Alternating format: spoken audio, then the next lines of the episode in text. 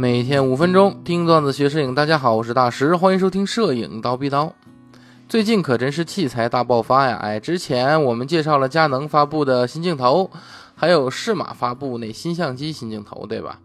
这回索尼又发布了重磅产品，哎，在北京时间二零一九年七月十六日晚十点，索尼在美国正式发布了全新一代的旗舰级全画幅微单 A7R 四，哎。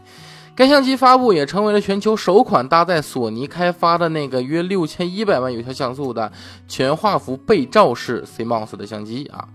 那么该相机还具备十五级动态范围啊和五点五级的一个防抖。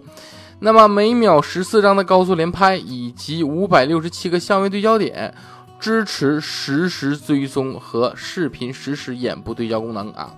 那么，在第二天北京的这个发布会上啊，我们蜂鸟团队呢也赶到了这个现场，给大家带来了一个深度的体验。今天我就和大家一起了解一下这款索尼的新旗舰 A7R4。首先在外观方面啊，增加了一些尺寸，有了更好的这个握持手感。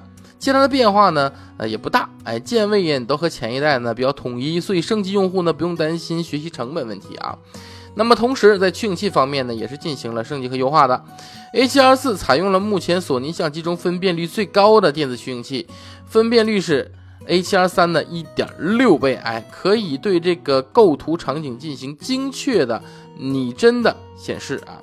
那么取景器的显示质量呢，可以设置为你像标准呐，还有高两种模式啊，并且可以设置是六十帧每秒还是一百二十帧每秒这种刷新率，可以更好的匹配不同的拍摄主题和环境。那么在现场呢，我们蜂鸟的团队也是实拍了这台机器。首先呢，呃，先试用了就是 APS 杠 C 模式下的拍摄啊，因为 APS 杠 C 模式下呢是有这个图像裁切的，那么。六千一百万像素裁切之后呢，大概有两千六百二十万的有效像素，但是依旧是表现不错啊。从实际拍摄的表现来看呢，这两千六百二十万的像素在日常的使用中啊，绝对是足够了，并且呢，拍摄全程开设眼控对焦模式啊，这 A7R4 对于这个焦点的把控是非常出色的啊，基本上是做到了指哪打哪啊。那么在这个拍摄过程中呢，也是没有丝毫拖泥带水的。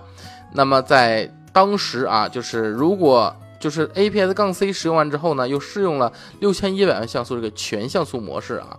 那么在实际拍摄过程中呢，其实和 APS 杠 C 模式并没有任何丝毫的变化，对焦依旧是很迅速啊，反应也很快，并且在色彩的还原方面呢，同样十分优秀。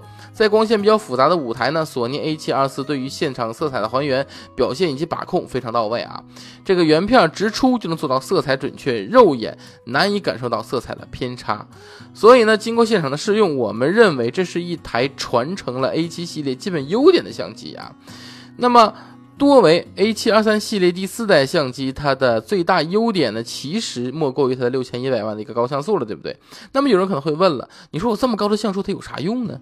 呃，有用。我给你举个例子啊，例如说你在拍摄静态人像方面，你 A7R4 呢有六千一百万的像素，你再加上它实时的这个眼控对焦的这个这方面这个加持，在拍摄过程中呢，对焦点要精确的可以锁定在被摄者的这个眼部，哎，所以呢，你拍摄的画面会感觉到十分的清晰锐利。百分之一百的眼部截图都能让眼部位置睫毛清晰可见啊！当然你会说我不是属毛党啊，但是高解析力的作用不只是属毛，你在上一级的拍摄以及上一级的后期之中都会有很高的使用。我举个例子，你想影棚这种商业级的拍摄，对吧？你最终一般都是用中性灰磨皮的，对吧？那么中性灰基本磨是相当于你磨每一个毛孔以及脸上这个斑啊这些点。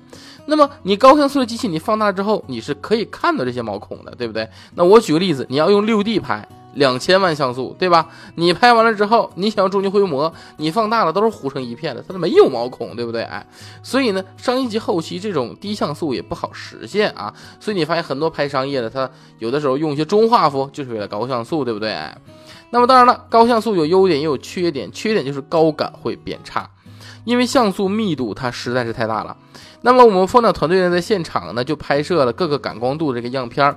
看了样片儿呢，你就会知道这台机器的高感能力。嗯，咱们说的官方一点啊，叫做差强人意啊。